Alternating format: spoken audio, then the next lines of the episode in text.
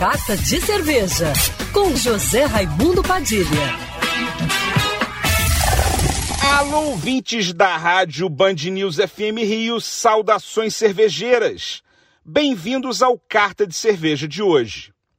Uma prova do amadurecimento do mercado de cervejas artesanais é quando uma cervejaria passa a produzir novas bebidas além da cerveja.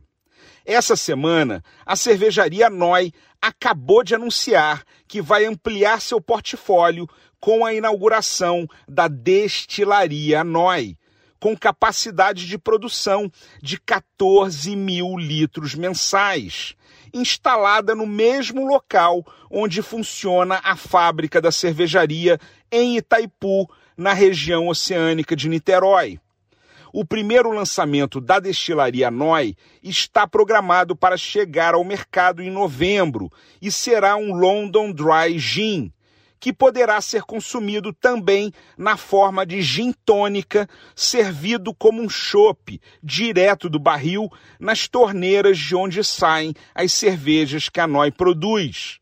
Aliás, o belíssimo alambique da destilaria Noi, todo revestido em cobre, pode ser visto pelos clientes do restaurante da cervejaria, que fica na Estrada Francisco da Cruz Nunes, 1964, assim como parte dos tanques onde são feitas as cervejas.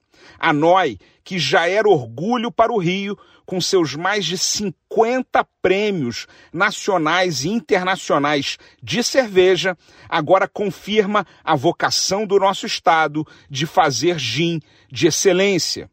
Saudações cervejeiras e para me seguir no Instagram, você já sabe, arroba Padilha Sommelier.